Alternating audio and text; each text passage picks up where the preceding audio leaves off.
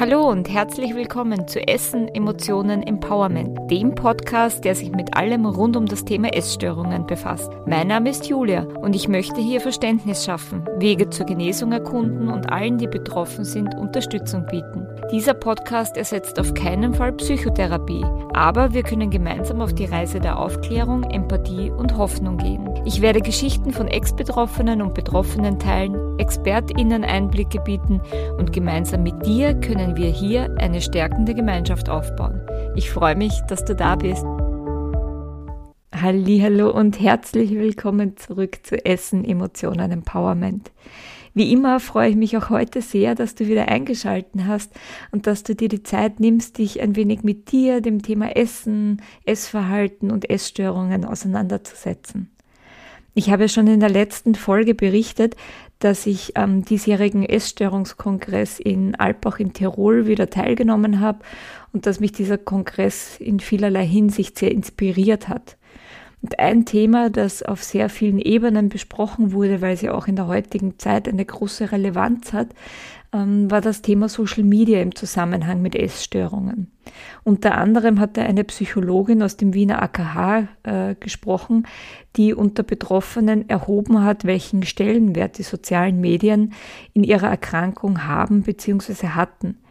Die Ergebnisse aus dieser Erhebung haben mich dazu inspiriert, mich selbst ein wenig mehr mit dem Thema, ich sag mal, Macht äh, der sozialen Medien im Zusammenhang mit Körperbild und Essverhalten auseinanderzusetzen. Das Thema ist natürlich ein sehr großes, aber ich möchte dir in dieser Folge eine erste kleine gedankliche Auseinandersetzung und Selbstreflexion dazu ermöglichen. Also würde ich vorschlagen, wir starten einfach mal los. Ich starte heute mal ausnahmsweise mit ein ganz, ganz, ganz klein wenig Statistik in die, in die Folge, aber ich verspreche, in einem Satz ist das wieder erledigt. Eine aktuelle Studie belegt nämlich, dass zwei Drittel aller ÖsterreicherInnen täglich Social Media nutzen und das noch dazu in einem Ausmaß von circa 70 Minuten pro Tag. Also wenn man sich das mal ganz kurz äh, überlegt, mehr als eine Stunde lang lassen wir uns täglich von Content auf sozialen Medien berieseln und beeinflussen. Ich will dazu an der Stelle aber auch gleich sagen, weil mir das ganz wichtig ist, dass die Folge jetzt nicht dazu dient, äh, Social Media zu verteufeln oder sie irgendwie schlecht zu reden. Denn wie bei so vielen Dingen im Leben kommt es äh, auch hier darauf an, wie ich damit umgehe. Es gibt positive und negative Seiten. Und gerade bei sozialen Medien kommt es ganz stark darauf an, wie du es selber nutzt und worauf du deinen Fokus richtest. Natürlich ist nicht abzustreiten, dass das eine, dass soziale Medien eine große Auswirkung auf uns haben und, sehr, und uns sehr beeinflussen, aber trotzdem, wir sind dem jetzt nicht komplett hilflos ausgeliefert. Aber mir ist schon wichtig, ähm, darauf aufmerksam zu machen, welche Eigendynamiken sich da früher oder später einstellen und was da alles unbewusst abläuft, wenn wir uns mit sozialen Medien und dem Content daraus äh, befassen. Und von dem her ist es, glaube ich, ganz wichtig, sich mal mit dem Thema gedanklich auseinanderzusetzen und dazu soll diese heutige Folge eben da sein. Und was mir zu Beginn jetzt noch wichtig zu erwähnen ist, ist, dass Social Media alleine auf keinen Fall zu einer Essstörung führt. Das Störungsbild einer Essstörung ist sehr vielschichtig und wie zum Beispiel bei einem Puzzle benötigt es verschiedene Teile, bis ein ganzes Bild entsteht. Und so ist es eben auch bei Essstörungen. Da gibt es viele Dinge, die dazu beitragen, dass eine Essstörung entsteht, aber Social Media alleine ist nie ein Grund dafür.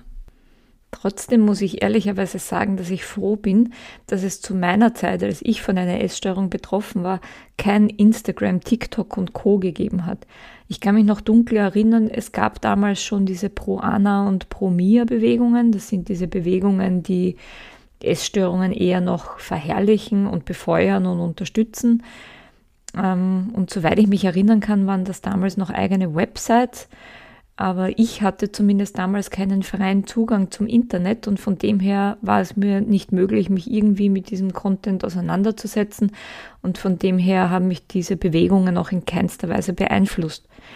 Heute ist das selbstverständlich anders, weil es so viele verschiedene Plattformen gibt, die auch durch diverse Geräte wie Handy, Laptop, Tablet und so 24/7 verfügbar sind und dadurch auch jederzeit genutzt werden können.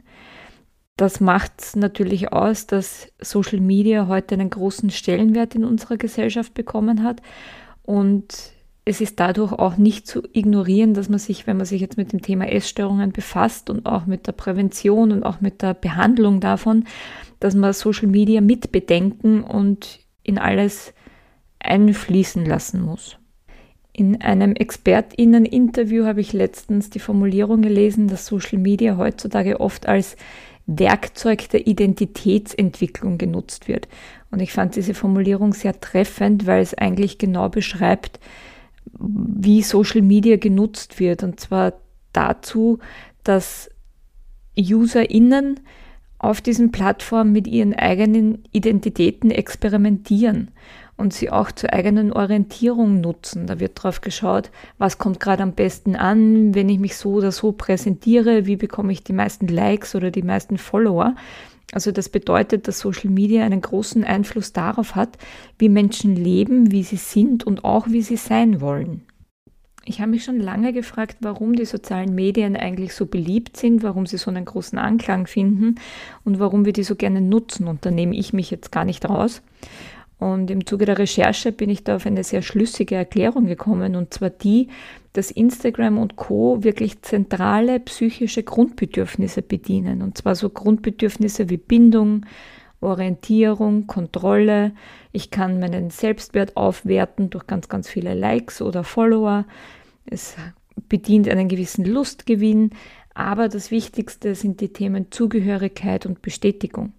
Und daher ist auch der Drang sehr, sehr groß, die Plattformen immer mehr und mehr zu nutzen. Und das macht sie alleine schon zu einem gewissen Suchtmittel oder das, darum macht die Nutzung auch sehr süchtig, weil man da wirklich diese zugrunde liegenden zentralen psychischen Grundbedürfnisse befriedigen kann. Und gerade in Zeiten der Unsicherheiten, so wie sie ja jetzt auf der Welt auch sind, ähm, erfreuen sich soziale Medien immer mehr Beliebtheit, wenn man dort in eine Welt eintauchen kann, die vermeintlich gut tut. Eine andere Sache, die Social Media noch mit sich bringt, ist die Möglichkeit, sich weltweit online auszutauschen. Also durch die Plattformen hat man die Möglichkeit, mit Menschen in Verbindung zu treten, die man sonst in seinem Leben nie kennenlernen oder treffen würde und die sozialen Medien ermöglichen einen Austausch miteinander und miteinander in Verbindung zu treten. Aber der Nachteil ist auch der, dass es nicht immer nur um den gemeinsamen Austausch geht, sondern dass auch ganz viel äh, Vergleiche mit einhergehen und dadurch früher oder später auch ein irrsinniger großer Druck entsteht, wenn man sich mit Menschen auf der ganzen Welt vergleicht und nicht nur so wie früher, wie es zu meiner Zeit war, mit dem Freundes- und Bekanntenkreis.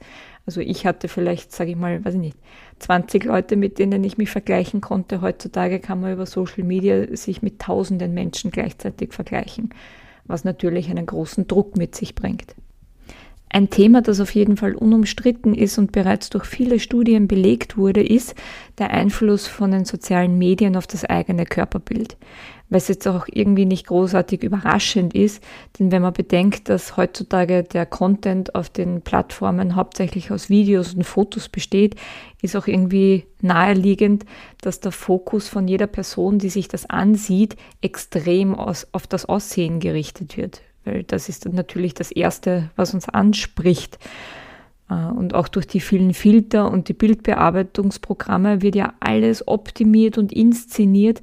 Und das trägt natürlich dazu bei, dass sich Bilder verinnerlichen und verfestigen, die unrealistisch sind und die unrealistischen Körperidealen entsprechen. Wenn man jetzt bedenkt, dass man sich täglich über eine Stunde lang mit diesen inszenierten und bearbeiteten Inhalten auseinandersetzt, ist auch irgendwie naheliegend, dass das was mit der eigenen Wahrnehmung macht und dass dann dadurch irgendwo auch die eigene Unzufriedenheit steigt mit dem eigenen Körper und mit dem eigenen Leben und das wiederum dann zu Veränderungen bzw. Störungen im Essverhalten führt.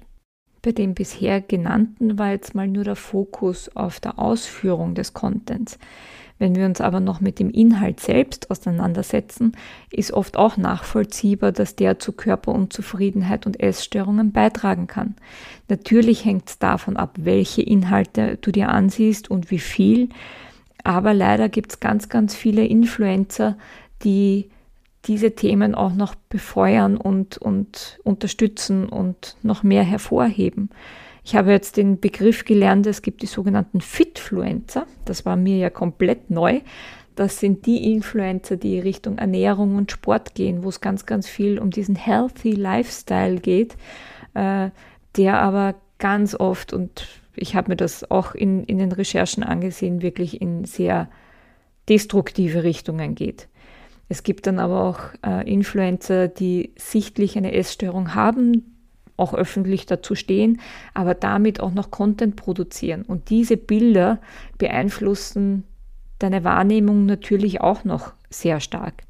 Es gibt dann auch noch diverse Hashtags oder noch schlimmer, es gibt diese essstörungsfördernden Challenges, die, hier, die mich wahnsinnig machen, wo es darum geht, dass dann in gewissen Kreisen sich vor allem junge Mädels selbst Aufgaben stellen, die nur bewältigbar sind, wenn man sehr, sehr, sehr, sehr, sehr dünn ist. Und leider Gottes äh, ja, sind das eher Kreise, die sich gegenseitig da in die negative Richtung pushen. Diese körperidealisierten Inhalte stehen nachweislich im Zusammenhang mit Entstehung und Ausprägung der Essstörungssymptomatik.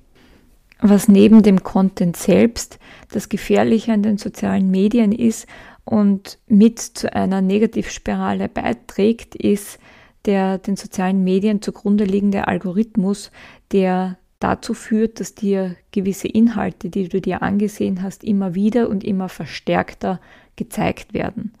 Wenn du dir jetzt zum Beispiel aus Interesse, weil dich das gerade äh, angesprochen hat, äh, du dir ein Kochrezept angesehen hast und dann hast du gedacht, hm, die Influencerin wirkt aber sympathisch, jetzt schaue ich mir von der noch ein Video an und dann vielleicht noch ein Video, bringst du dem Algorithmus bei, dass dich dieses Thema interessiert und dann wird der Algorithmus anfangen, dir immer mehr solche Videos vorzuspielen weil Social Media möchte, dass du ganz, ganz viel Zeit auf der jeweiligen Plattform verbringst.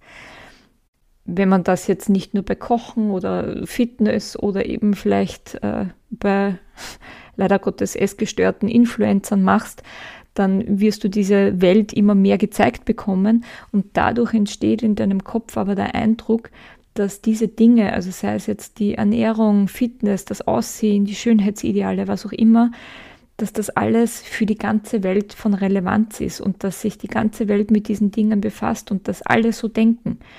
Und diese mediale Blase, nenne ich es mal, erhöht dann aber auch den Druck, dieses vermeintlich Perfekte noch mehr anzustreben, weil der Eindruck entsteht, dass sich die ganze Welt nur um dieses Thema dreht. Um diese negativen Entwicklungen wieder in eine eher positivere Richtung zu lenken, gibt es online mittlerweile ganz, ganz viele Gegenbewegungen. Diese sollen für mehr Diversität und positivere Körperbilder sorgen. Da gibt es zum Beispiel den Hashtag Body Positivity oder den Hashtag Health at Every Size. Das sind nur zwei Beispiele für Communities, die sich für positivere Einstellungen zum eigenen Körper einsetzen. Doch auch diese gut gemeinten Gegenbewegungen haben leider ihre Schattenseiten. Zum einen wirken sie sehr oft erzwungen und sehr aufgesetzt, was dann auch wieder sehr unrealistisch wirkt. Und gewisse Hashtags werden dann so oft benutzt, dass sie einen irgendwann mal nerven und dadurch noch unglaubwürdiger wirken. Und zum anderen haben sie aber auch den negativen Nebeneffekt, dass über subjektiv wahrgenommene körperliche Mängel und Defizite irgendwie noch mehr nachgedacht wird, was natürlich jetzt nicht Sinn und Zweck dieser Gegenbewegung sein sollte, was aber leider auch damit einhergeht. Was ich damit meine, ist, wenn ich jetzt zum Beispiel ein Problem mit meinen Dehnungsstreifen habe und mir dann die Body Positivity Kampagnen sagen, ich muss mich und meinen Körper aber trotzdem mögen und akzeptieren und lieben, dann impliziert dieses Wort trotzdem aber, dass mein Körper fehlerhaft ist. Und das ist er aber nicht, weil Dehnungsstreifen einfach zu Körpern dazugehören. Und von dem her können diese gut gemeinten Gegenbewegungen leider auch manchmal das Gegenteil auslösen. Was mir selbst neu war und worauf ich im Zuge meiner Recherche Gott sei Dank gestoßen bin, sind Bewegungen, die eher Richtung Körperneutralität gehen, was bedeuten soll, dass diese Bewegungen sich gegen die Überhöhung von Körperlichkeit bzw. dagegen einsetzen, den Körper als zentrales Selbstdefinitionsmerkmal einzusetzen. Da geht es eher darum zu sagen, okay, mein, meine Persönlichkeit, mein Charakter, mein Geist, meine Ideen, das bin ich und mein Körper ist mein Körper, der dient dazu, dass ich mein Leben leben kann, aber er ist jetzt nicht das eine zentrale Ding, das mich ausmacht. Und das ist in meinen Augen eine Bewegung, die am meisten Sinn macht und ich hoffe wirklich, dass sie immer mehr Unterstützung erfährt und sich immer mehr in den Köpfen verankert. Jetzt haben wir uns gedanklich ein wenig damit befasst, welche Auswirkungen Social Media auf unsere Wahrnehmung, auf unsere Selbstwahrnehmung, auf unser Körperbild haben kann. Und wir haben auch darüber gesprochen, welche Gegenbewegungen es gibt. Aber mir war es auch noch wichtig, ein paar Strategien, sage ich mal, aufzutun, die darüber liegen und die vielleicht generell sehr hilfreich sind, egal wie viel oder wenig du Social Media nutzt, weil ja die Schönheitsideale und Körperbildvorstellungen auf allen Ebenen an uns herangetragen werden und wir ja tagtäglich damit konfrontiert werden. Und da bin ich auf vier Punkte gestoßen, die auch von ExpertInnen empfohlen werden. Und das ist zum einen mal das gängige Schönheitsideal kritisch zu hinterfragen. Also in meinen Augen ist das ja ein ganz, ganz wichtiges Thema, das unabhängig ist von deiner Social-Media-Nutzung, sondern das ja über allem drüber steht, weil wir ja permanent tagtäglich mit Schönheitsidealen konfrontiert werden, mit vermeintlichen Schönheitsidealen. Und ich habe da schon so oft drüber nachgedacht und mir dann auch die Fragen gestellt, wer bestimmt denn überhaupt, was ein Schönheitsideal ist? Das kann doch jeder für sich selber definieren. Und ich weiß nicht, ob dir das schon aufgefallen ist, diese Trends, die jetzt den Körper betreffen, die stehen doch teilweise so im Widerspruch zueinander. Heute ist eine sportliche Figur in, morgen ist eine total dünne Figur in. Das ist doch absoluter Schwachsinn. Und ich habe mir dann schon irgendwann noch die Frage gestellt, warum sollte ich diesen Dingen hinterherjagen, die, die dann morgen womöglich schon komplett unwichtig sind. Und da ist mir auch bewusst geworden, das Einzige, was wirklich Beständigkeit hat, sind deine Wertvorstellungen, deine Persönlichkeit, dein Charakter, deine Ideen und wie du dein Leben gestaltest. Alles, was Körperlichkeit betrifft oder was andere Modetrends oder sowas betrifft, das, das ändert sich doch alle fünf Minuten. Also warum sollte man dem dann überhaupt noch hinterherjagen? Der zweite Punkt, der bei diesen, sage ich mal, Strategien aufgetaucht ist, ist der, dass der eigene Körper und auch der der anderen wertgeschätzt werden soll, so wie er ist und jetzt unabhängig von Form oder Größe oder Gewicht oder ähnlichem. Der Körper ist dazu da, dass wir unser Leben leben können. Der Körper ist unser nicht jetzt Ausdrucksmittel für, für psychische Probleme oder für Sorgen, sondern wir können uns durch unseren Körper verwirklichen. Wir können das machen, was wir machen wollen. Er ist jetzt kein Schmuckstück zum Vorzeigen, sondern er ist eigentlich Instrument dazu, dass wir unser Leben leben und genießen können. Und ich glaube, wenn man den Fokus vielleicht ein Stück mehr in diese Richtung lenkt, dass man den Körper auch ja anders wahrnehmen und auch wirklich wertschätzen kann. Was ein weiterer wichtiger Punkt ist, auf den ich ja schon eingegangen bin, ist, dass unsere Werte und unsere Persönlichkeit im Fokus stehen sollten und dass wir uns darauf konzentrieren sollten, die beste Version von uns selbst zu werden und weniger den Fokus darauf auszurichten, wie unser Körper aussieht. Weil dir wird ja wahrscheinlich auch bewusst sein, dass sich unser Aussehen im Laufe unseres Lebens permanent verändert und dass äh, Schönheit, vermeintliche Schönheit vergänglich ist und zum Thema Ausstrahlung, ich weiß nicht, ob dir das schon mal aufgefallen ist, aber ich habe schon ganz viele Menschen getroffen, die jetzt vielleicht nicht dem, sage ich mal, aktuellen Schönheitsideal entsprochen haben, die aber so eine tolle Ausstrahlung hatten, weil sie so glücklich und zufrieden mit sich selber waren, dass das in meinen Augen viel schöner ist als jemand, der dem körperlichen Schönheitsideal entspricht, aber du merkst es, eine, eine gewisse Traurigkeit dahinter oder das ist eine Fassade, die halt so viel Zeit und Energie und, und Lebensqualität äh, in Anspruch nimmt, dass da einfach kein Genießen mehr dahinter ist. Also ich weiß nicht, wie du siehst, aber ich bevorzuge eine positive Ausstrahlung, die Freude am Leben, dass man das Leben genießen kann, bevor man jetzt irgendeine Hülle kreiert, mit der man eigentlich gar nicht glücklich ist. Der vierte und letzte Punkt, der von ExpertInnen empfohlen wird, ist dann auch noch, dass man die negativen Auswirkungen von Schönheitsidealen immer im Blick behalten sollte. Also stelle immer die Frage, welchen Preis zahlen die Leute, die da jetzt auf Social Media vermeintlich so toll aussehen, dafür, dass sie so aussehen, wie sie aussehen? wie viel Zeit verbringen die im Fitnesscenter, wie viel Personal Trainer haben die, wie viel Ernährungsberater, wie sehr müssen die sich in ihrem Leben einschränken? Ist das überhaupt noch Lebensqualität oder ist das alles nur mehr Show und Fassade, um Follower und Likes zu kriegen?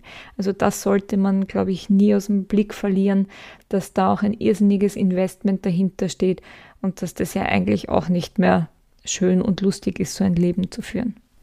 Und was in meinen Augen auch noch ganz, ganz wichtig ist, was du aber jetzt hier, indem du dir diese Folge angehört hast, auch gemacht hast, ist, dass du einfach regelmäßig deine Social-Media-Nutzung äh, hinterfragen und reflektieren solltest und dass du überlegst, tut mir das gut, was ich hier mache oder, oder schadet mir das eher?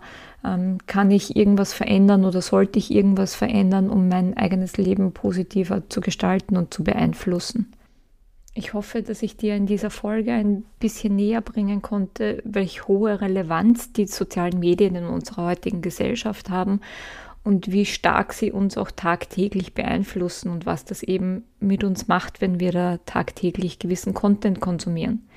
Solltest du von einer Essstörung betroffen sein, dann lade ich dich dazu ein, auch über dieses Thema in der Therapie zu sprechen, weil es eben nicht zu negieren ist. Das Thema ist ein großes und es ist präsent und ich gehe davon aus, dass auch du Social Media tagtäglich nutzt und daher ist das auch eine große Ressource. Also zum einen sollte in der Therapie besprochen werden, wie du die sozialen Medien gerade nutzt und was das mit dir macht und mit welchen Gefühlen und Ge Gedanken das einhergeht und warum du gewisse Sachen konsumierst. Aber dann kann in der Therapie wahrscheinlich auch darüber gesprochen werden, was du verändern kannst oder was du verändern solltest, damit es dir besser geht und damit deine Genesung unterstützt wird. Denn so wie ich zu Beginn schon gesagt habe, so wie alles im Leben hat auch Social Media Vor- und Nachteile und du kannst Social Media auch für dich nutzen und auch zu deiner Genesung einsetzen. Es gibt nämlich auch entsprechende Accounts von Ex-Betroffenen oder von Personen, die sich eben für Body Positivity oder andere Gegenbewegungen einsetzen und das kann dich auf deinem Weg zurück ins Leben unterstützen.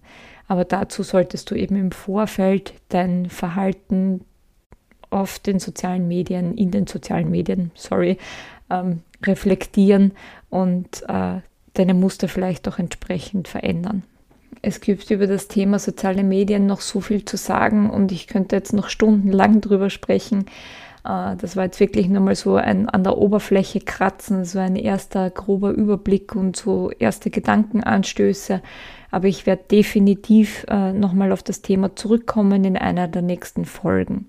Solltest du da jetzt noch irgendwelche Fragen, Wünsche, Anregungen zu dem Thema haben, sollte dich irgendwas beschäftigen, sollten irgendwelche Gedanken aufgetaucht sein, du weißt wie immer, du kannst dich jederzeit gerne an mich wenden. Meine Kontaktdaten findest du in den Show Notes und ich werde dir dann entweder direkt antworten oder in einer der nächsten Folgen darauf eingehen.